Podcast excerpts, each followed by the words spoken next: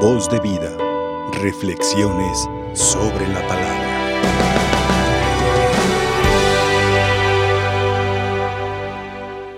Hermanos, hermanas, celebramos, como decíamos al inicio de esta Eucaristía, la fiesta de San Lucas Evangelista.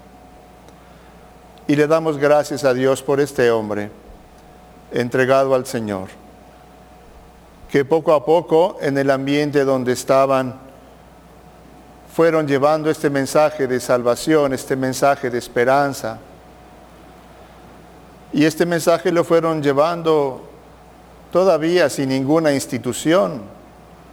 Eran hombres y mujeres que habían oído hablar de Jesús y comenzaban a acercarse a los pequeños grupos que ahí se encontraban en una ciudad, en otra, en algún pueblo o en otro.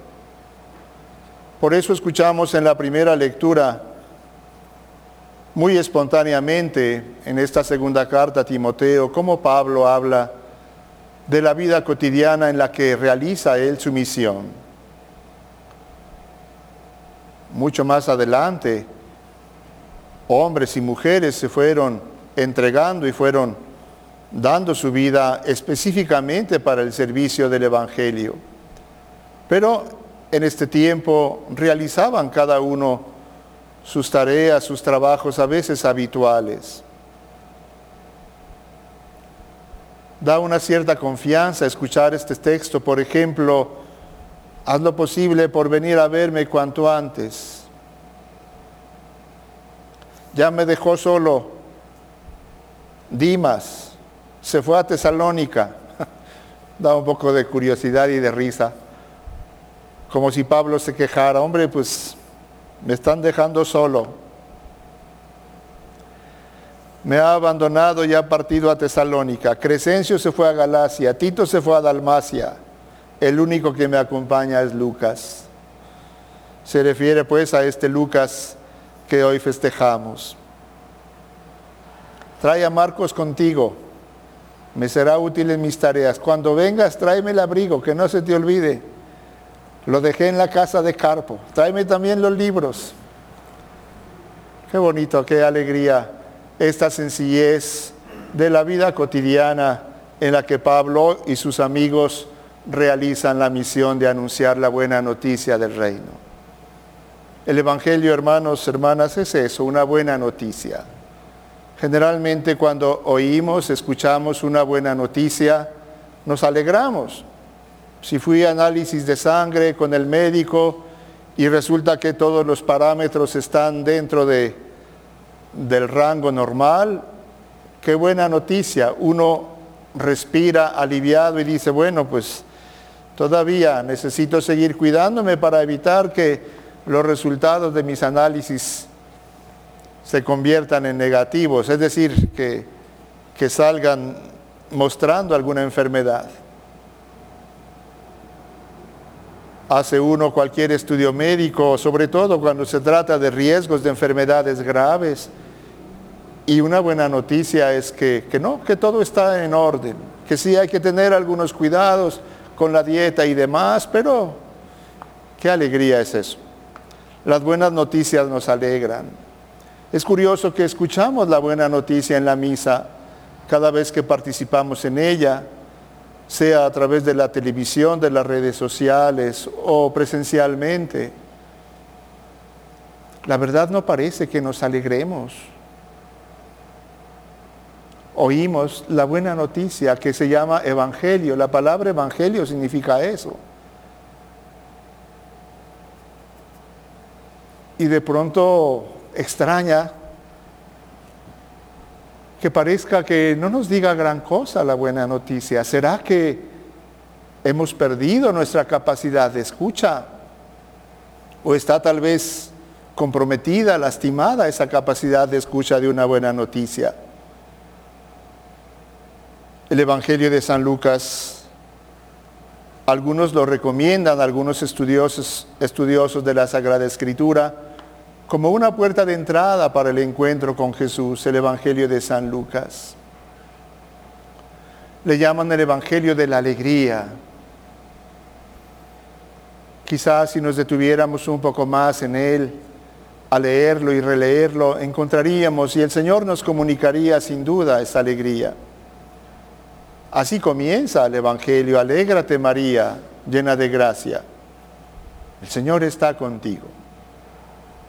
Un anuncio de alegría comienza ya en la anunciación, justamente allí en este Evangelio. Igualmente María va y visita a su parienta Isabel, el niño saltó de gozo en su seno. Más adelante, cuando se anuncia el nacimiento a los pastores, les anuncia una gran alegría. También en el capítulo 15, aquel hijo que derrocha los bienes que recibió de su padre, al regresar con él arrepentido, es recibido con una fiesta y el padre pide que se alegren con él. Alégrate, este hijo nuestro, este hijo hermano tuyo, este hermano tuyo estaba perdido y lo hemos encontrado. Es un constante anuncio de la alegría el Evangelio. Es una redundancia porque, vuelvo a decir la palabra Evangelio, significa eso, buena noticia, y las buenas noticias traen alegría.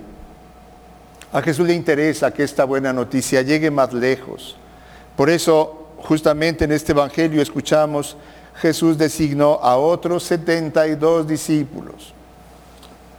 Como diciendo, no, pues 12 no es suficiente. Es necesario más hombres y mujeres. Vayan. Y Jesús los envía por delante. Vamos.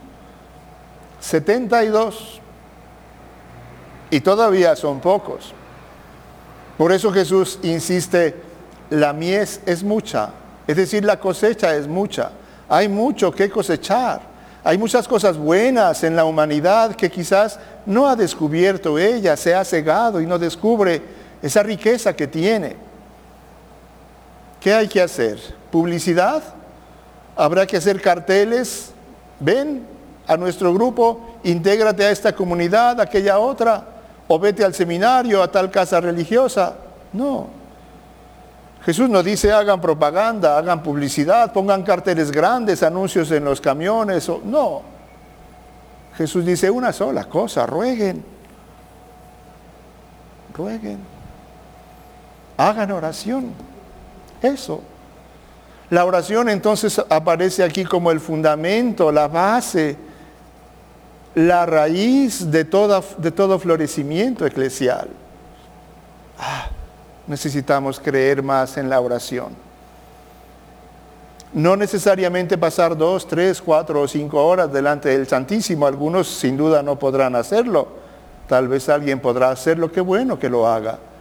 Pero otra vez en la vida cotidiana como esta, de la que acabamos de escuchar con San Pablo, haciendo el quehacer, limpiando aquí, barriendo allá, yendo al mercado, regresando, yendo a la oficina, volviendo, o en el chofer, quienes son taxistas o choferes, cada uno en nuestra comunidad, en nuestro ambiente laboral y familiar, allí, allí orar al Señor, allí alegrarnos de esta buena noticia.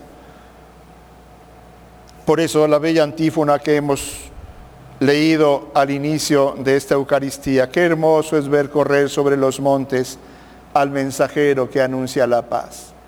Vayan, dice Jesús, y lo acabamos de escuchar Digan a donde quiera que lleguen la paz, reine en esta casa.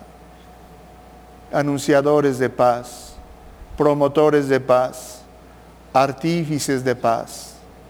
¿Cuánto necesitamos esto, hermanos, hermanas? Y qué bueno que nuestro Señor Jesucristo nos da la paz. En cada Eucaristía oímos esta palabra suya. Yo les dejo mi paz. Yo les doy mi paz. Acojamos pues la paz de Jesús, como San Lucas, como San Pablo, como Tíquico, como Dimas, como Crescencio, como Tito, como estos nombres que se encuentran aquí. Habrá dificultades, sin duda, habrá a veces tensiones al interior mismo de la comunidad, habrá gente que se oponga como Alejandro el Herrero, escuchamos en este texto de la carta segunda a Timoteo. Sí, los envío como ovejas en medio de lobos, dice Jesús. Bueno, No esperen que les aplaudan porque anuncian la buena noticia. No. Es anunciar eso. Una buena noticia en un ambiente tal vez difícil, más o menos difícil según las regiones, las ciudades, los ambientes. Por eso, por eso precisamente, porque es difícil, por eso precisamente porque está oscuro, es importante encender la luz del Evangelio, la luz de la palabra. Si estuviera todo iluminado, bueno, no sería necesaria ninguna luz. Si Jesús nos envía, vayan, y otros 72, vénganse, váyanse de dos en dos, no se detengan a saludar a nadie en el camino. ¿Qué significa que Jesús no quiere que nos saludemos? No, habla de la urgencia, no se detengan. Vamos, no perdamos tiempo. Hermanos, hermanas, pues alegrémonos en esta fiesta de San Lucas, en este mensaje de alegría que Él nos da junto con los otros evangelistas, Mateo, Marcos y Juan. Seamos hombres y mujeres todavía más atentos al Evangelio de Jesús, a sus palabras. Encontremos en Él la paz que nos da y compartámosla en nuestros ambientes, cada uno allí donde nos encontramos. Voz de vida. Reflexiones sobre la palabra.